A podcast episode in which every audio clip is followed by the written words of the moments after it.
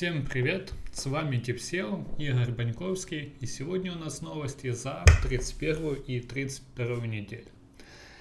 И а, вот так вот именно кричат все веб-мастера, потому что 10 числа э, появились намеки на то, что произошел очередной апдейт Гугла. Причем достаточно серьезный, скачки в позициях у многих сайтах очень и очень большие – но буквально сегодня, 11 числа, Джон Мюллер написал, что э, может быть такое, что это глюк в самом Гугле, в каком-то из алгоритмов ранжирования, и это будет исправлено.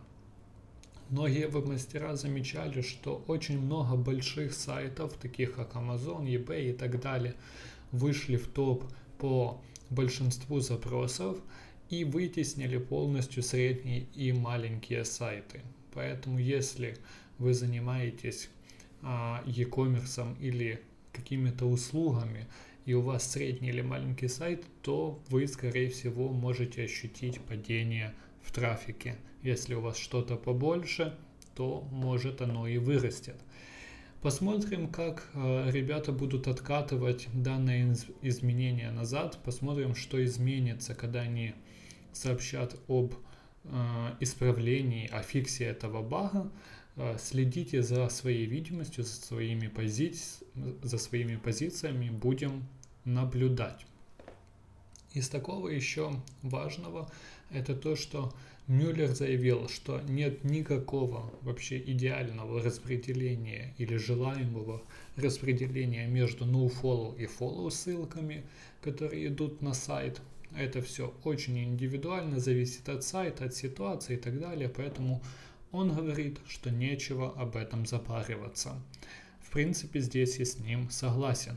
Какой-то любой инфоповод, хороший, хорошая инфографика, вашу э, статью э, разместили на многих-многих ресурсах, где куча ноуфоллоу ссылок, это количество сильно выросло.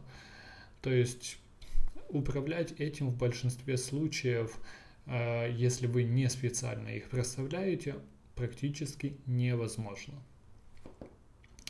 Также э, посмотрите на ссылоч, по ссылке очень хорошую подборку твитов от Мартина Сплита. Это этот парень, который с розово-синими волосами занимается скоростью загрузки, скриптом и так далее в Гугле.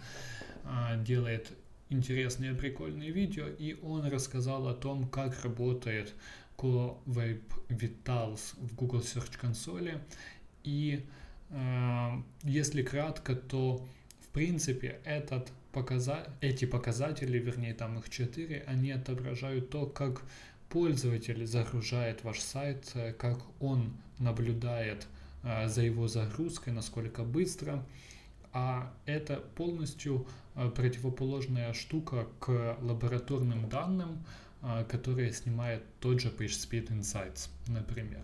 В общем, советую очень сильно к прочтению для того, чтобы понимать а, отличия и в каком случае на что смотреть и какие действия предпринимать. И последнее из важных новостей – это то, что дополнительные структурированные описания, даже те, что не влияют никак на снипет Гугла, они могут быть полезны. То есть Google их считывает, он определяет а, и понимает, что они значат, воспринимает это каким-то образом в ранжировании или в понимании контента на вашем сайте, что в дальнейшем влияет на ранжирование.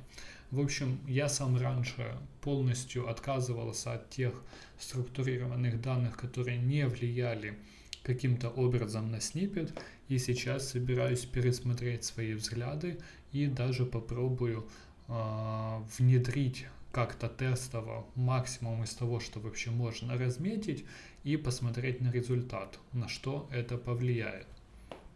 Что интересно, что э, не нужно обманывать, все так же не нужно размечать то, чего у вас нету, потому что за это могут быть э, минуса и санкции. Будьте осторожны. На этом сегодня все. Следите за своей видимостью, за позициями, смотрите за апдейтом, который сейчас выкатился, или за глюком, как называет его Джон Мюллер. А, будем на связи. Всем пока. Игорь Баньковский, Депсео.